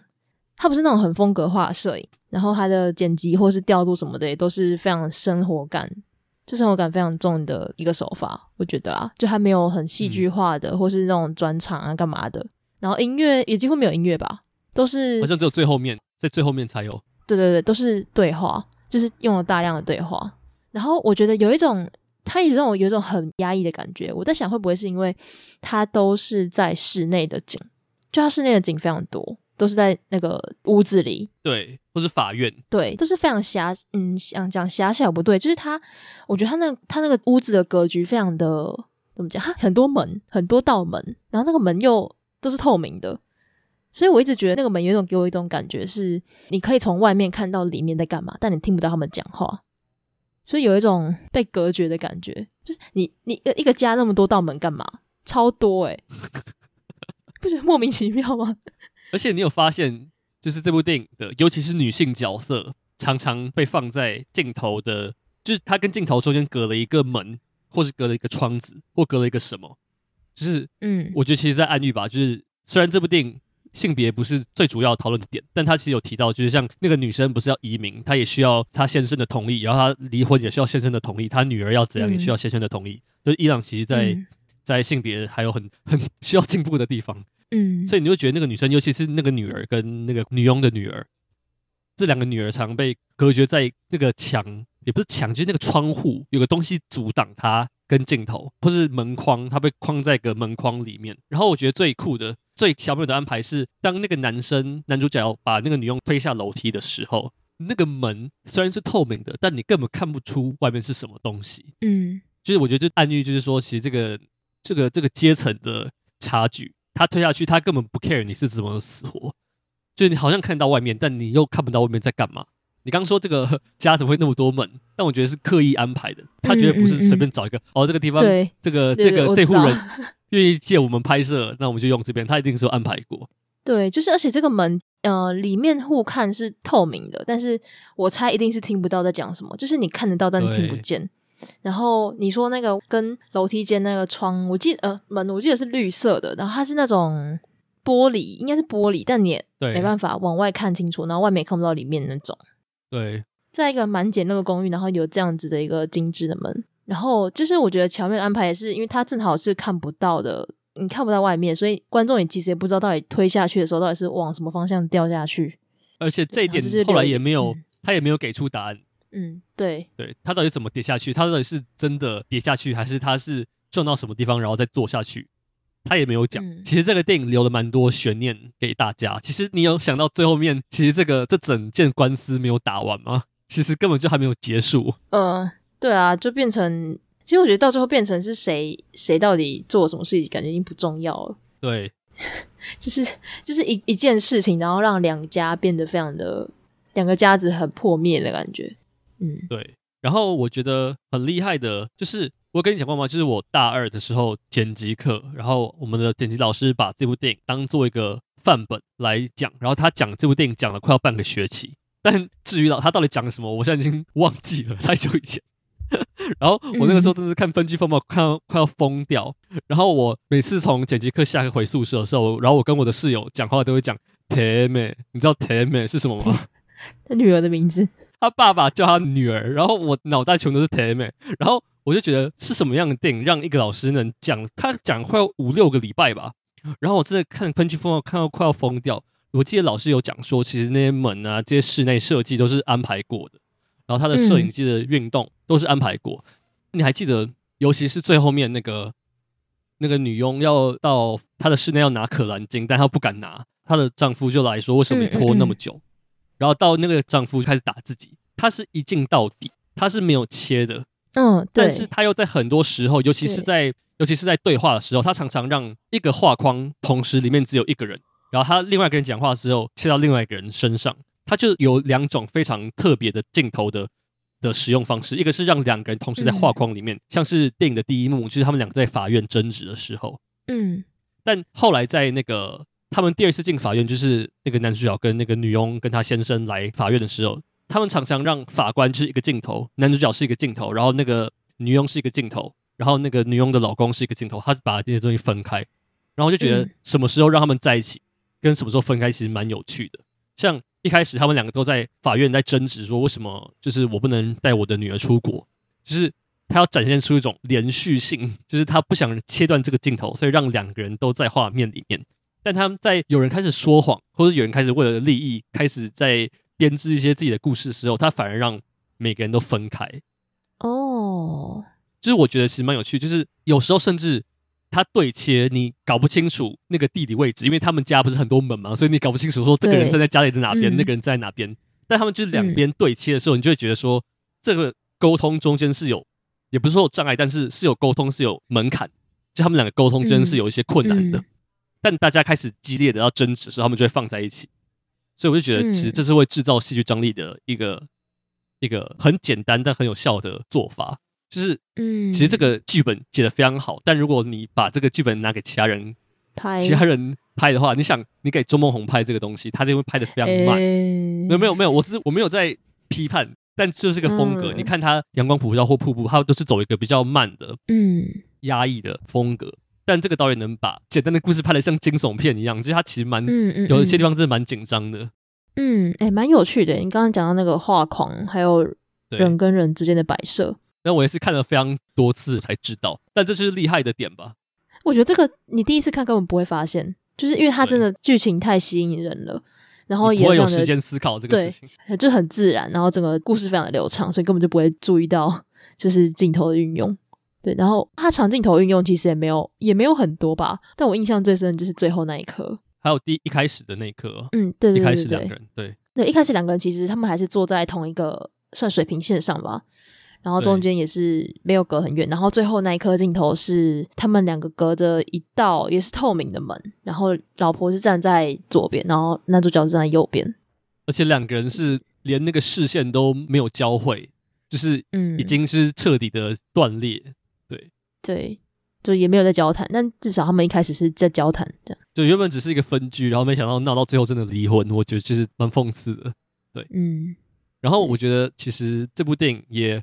讲阶层这个事情讲的非常的生动，就是你还记不记得一开始，嗯、就是真的是一开始，就是那个女主角回到家的时候，她不是说有人在搬那个钢琴吗？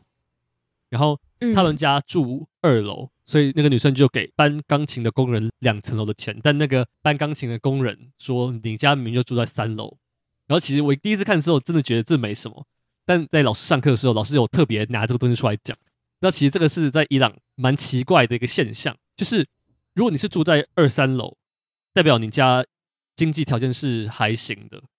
因为如果你是、嗯、呃比较贫穷的话，你知道伊朗很多那种就是也不是贫民窟，但就是家里比较简陋的，嗯，那种建筑，他们就没有什么几楼几楼之分，可能就是一个违建，然后就是某些人就住在违建的楼上，所以对那些比较生活比较困难的人，他们认为就是走上楼梯就是加一个楼层，嗯，但那男主角家他们就是要走上去之后再弯一个弯上去，这个对他们来说就是三层楼，嗯、所以这其实是有认知上的差别，就。展现出就是那个阶级的差距，然后这是我真的没有抓到的东西，这是老师上课才讲，然后我就觉得其实这种安排蛮蛮特别的，就是他用很多很细微的方式在讲说阶级这个东西，包括那个 包括那个他们第一次他们跟那个女佣他们那家去法院在谈判的时候，那个女主角的哎那个男主角的女儿不是在读书吗？他在嗯温习他的作业，他你还记得他在讲什么吗？他在讲。那个印度的种姓制度的历史，对，对，然后就觉得这是蛮蛮呼应的吧，就是有钱，这个也不是什么疯狂副作用那个有钱，但就是他们就是中产阶级，然后跟就是女佣那家就是生活过得比较困难的，对，嗯，对，就是这个东西，就是我觉得不是最主要重点，但它就是有差一点，差一点在里面。然后我觉得蛮惊艳的一点也是信仰，就是其实我对伊朗的文化没有很了解，嗯、但我知道他们应该是，呃，看那个包头巾，感觉应该是伊斯兰教。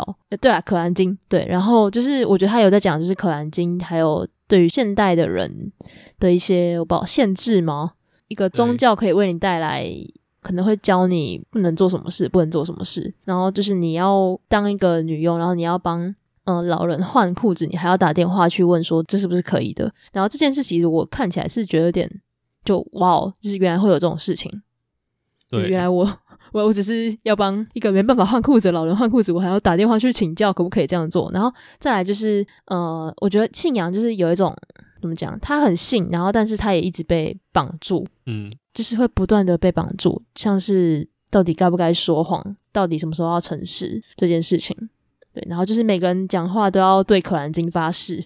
对，对，蛮有趣的。而且你从这两家人的老婆，就是那个 分居的那个女生跟那个帮佣这两个女生的造型，就能看出信仰对他们的生活到底有多重要。像那个帮佣，他们就包着头巾，然后他们非常谨慎的做每个事情。就是你刚刚说他要打电话什么之类的，然后他要确定自己做事情是不是有违可兰经的指示，或是伊斯兰教的教义的指示。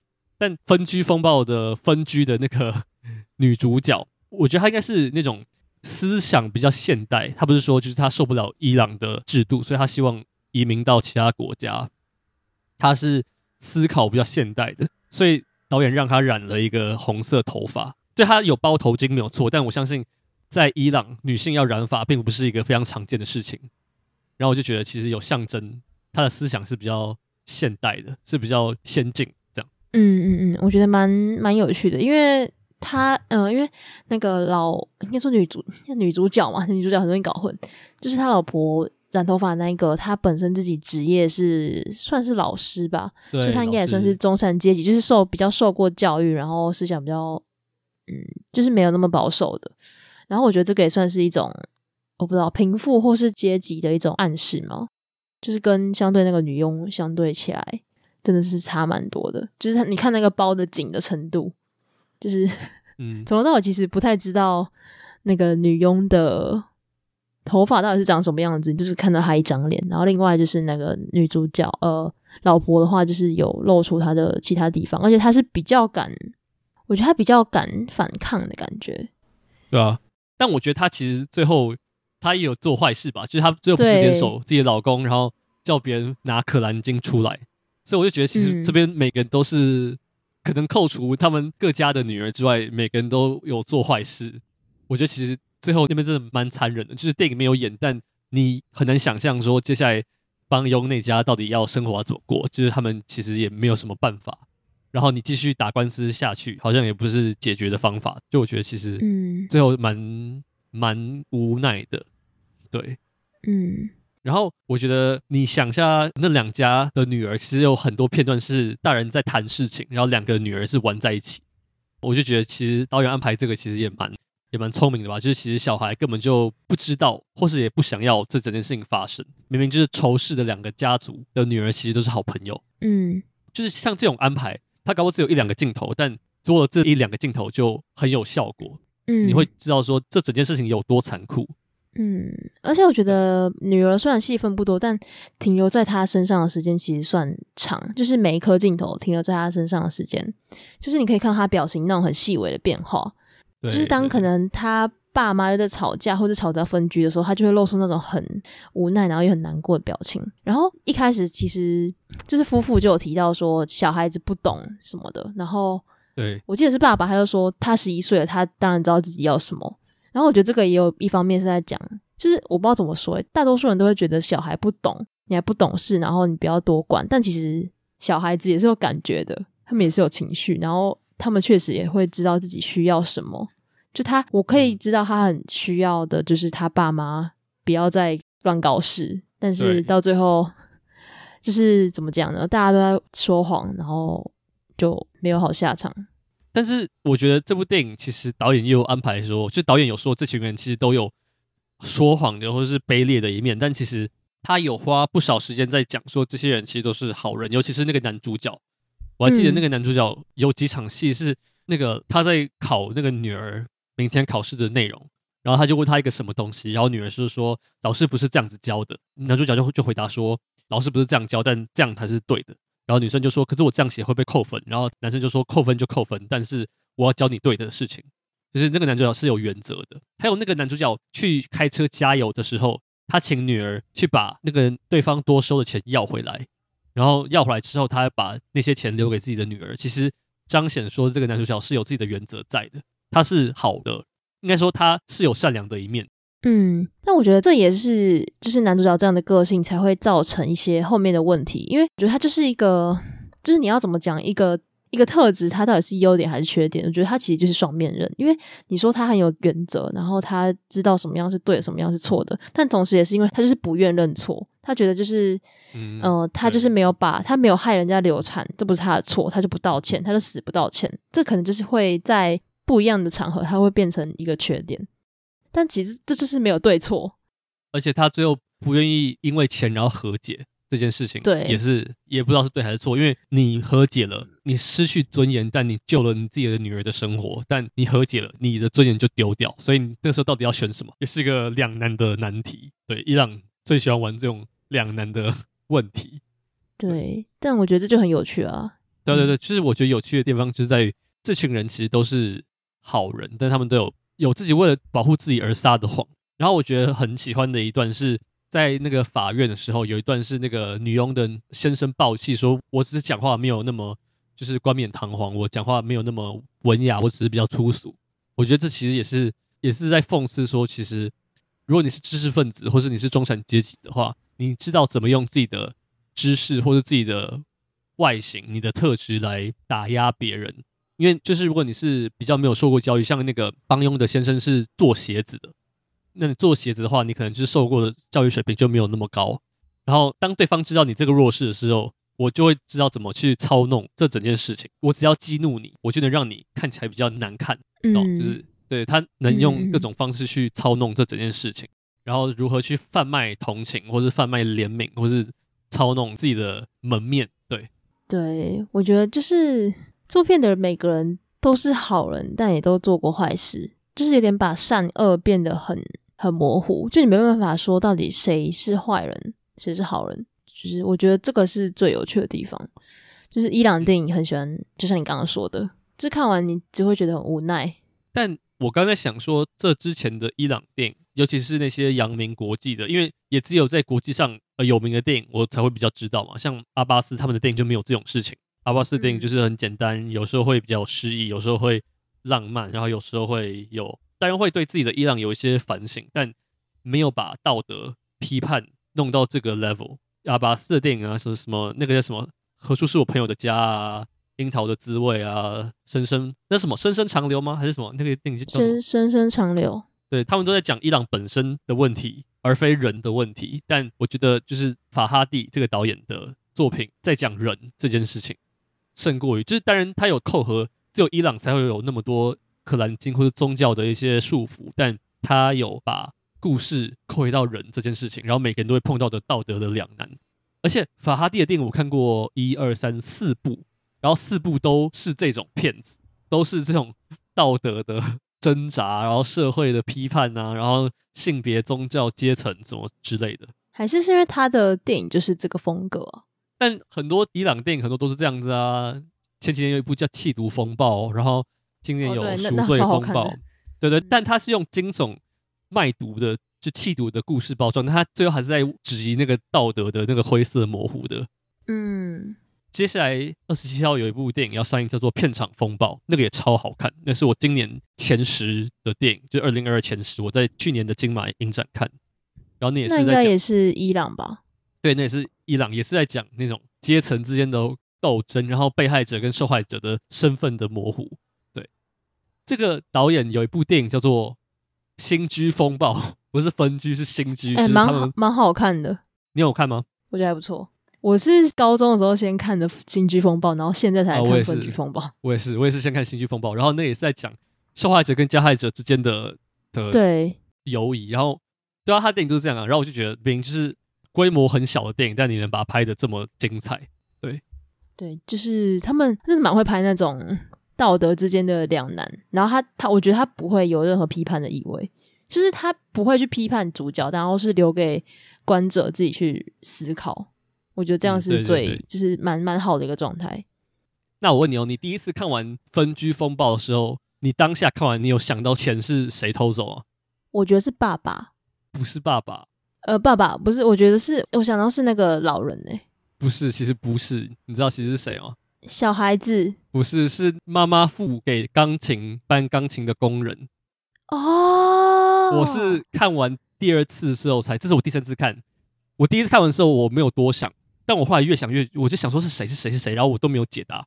然后法哈蒂就把真相放在最显眼，但也是最容易被忽略的地方，就是前面一个小小的交易，然后就引起这整件事情。所以就是每个人都在搞，都在搞事的。哦，对，哎哎，他有讲说明确的数目吗？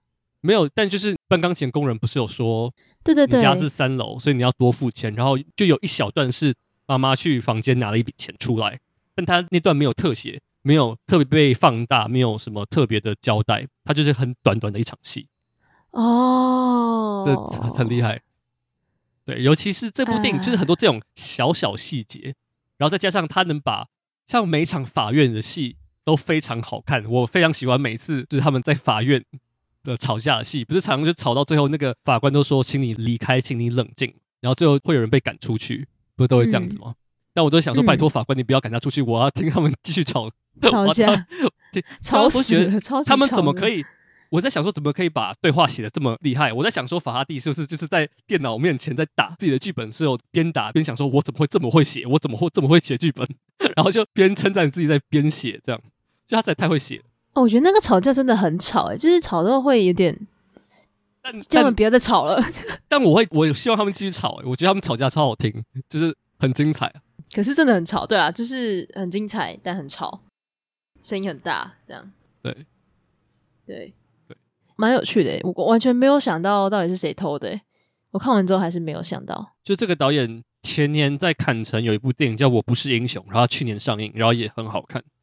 他虽然没有在我的片单里面，但他也是很值得一看的电影。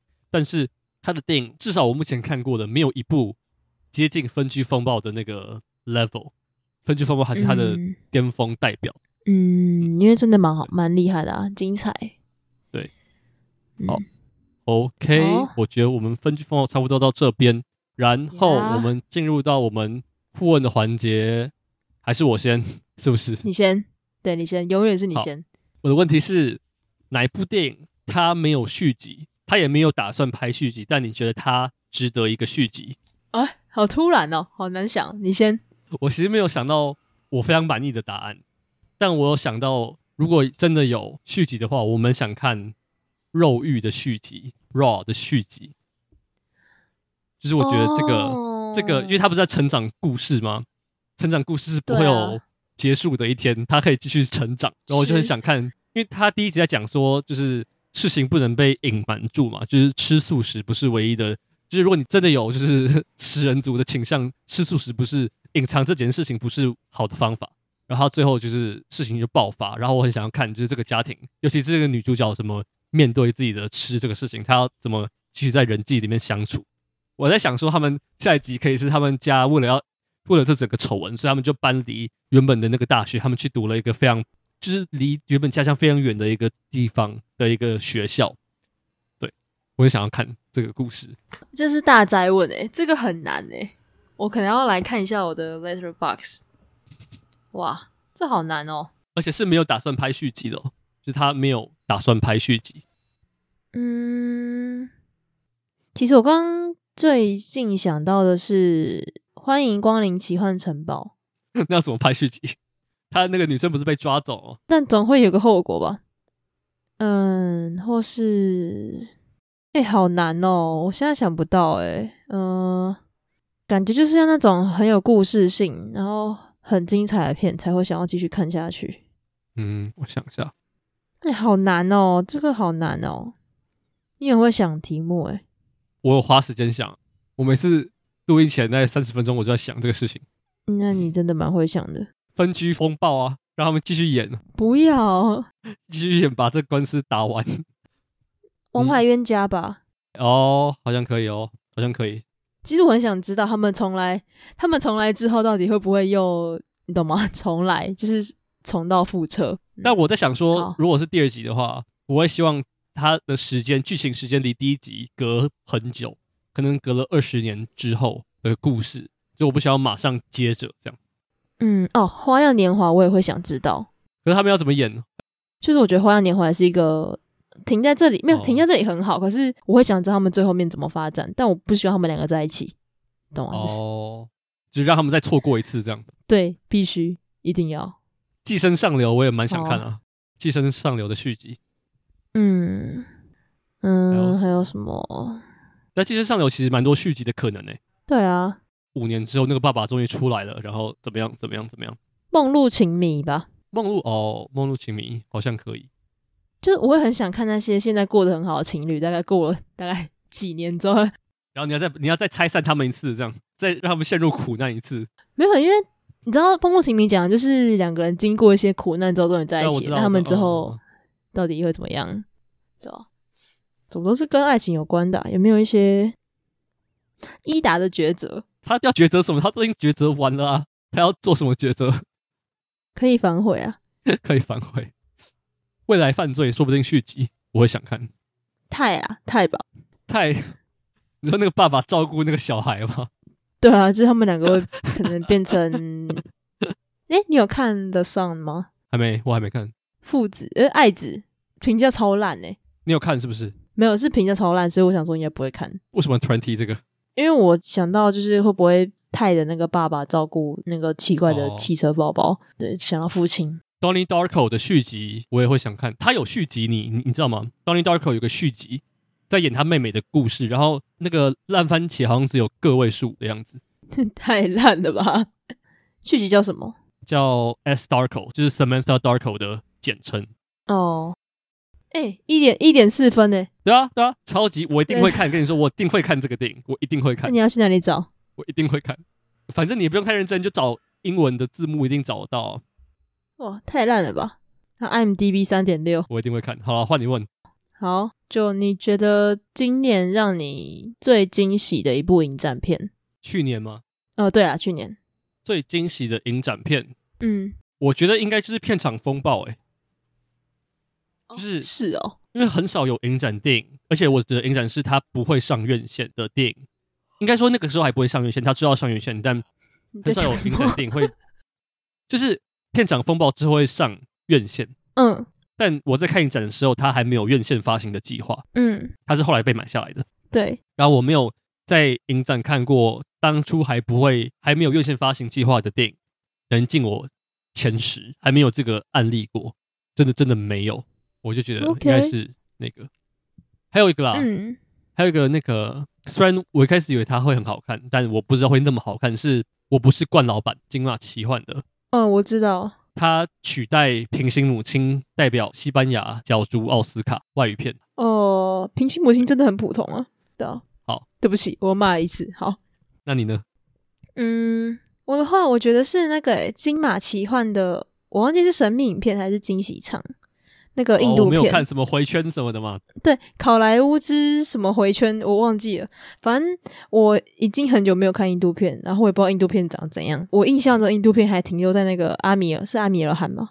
对，就是那个什么印度的良心，三个傻瓜什么？对对，就就是那个最会拍最多产的导演，然后都拍的很好看的那个导演。然后还还有宝莱坞啦。然后我我不知道原来印度片这么搞笑。你你有看 R R R 吗？那你应该就跟听说我有啊，我有看 R R R 啊，我 R R 是我前四名。对对对，对，听说就跟 R R R 很像，就是不是很像，就是那种很疯狂的感觉，很疯狂的印度片，很浮夸，然后对，非常浮夸，很肆无忌惮。那你有看 R R R 吗？我打算过年会看。如果你看的话，我们可以来讨论一下。那个实在太多东西可以讲，你 一定要看，真的超好看。认真，认我听说，认真，认真，认真，在这边聊吗？在这边聊？对啊，可以。你要是你要重看还是怎样？还是你还记得？我一定记得啊！那个电影你看完之后，你八十年都忘不了。我跟你保证，我跟你保证，有些片段，有些片段你是真的会，你是真的会忘不掉。就算你想要忘掉，你讲的比他拍的还浮夸的感觉。没有，真的，我没有开玩笑。你去看，你去看，你就知道我在讲什么。好好，我来看，我一定会去看。好好的，大概是这个吧。嗯，好，OK。那最后就是你要来推片，对吧？这一集换我选片，对不对？嗯、我有几个，我有几部片在选，我来选一下。我有几部片在挑，我们来看，我们来看。好，这部片在串流找不太到，但找到的方式很多。就是我记得 Criterion Collection，就是 Criterion Channel 好像有这部电影是叫《天国与地狱》，不是广濑铃演的那个日剧，是黑泽明的电影。是黑泽明的电影，国它的英文片名叫《High and Low》，天国与地狱。嗯，是黑泽明少数不是时代剧的电影。然后他的，好的，他是黑泽明的代表作。然后我一直都还没看《天国与地狱》。哦，你说 Criterion 呃 Channel，哎，很长哎，没有《巴黎野玫瑰》长，它不到两个半吧？呃，两个小时多。好，对，那我们这集先到这边，到这边喽，大家拜拜。拜拜，拜。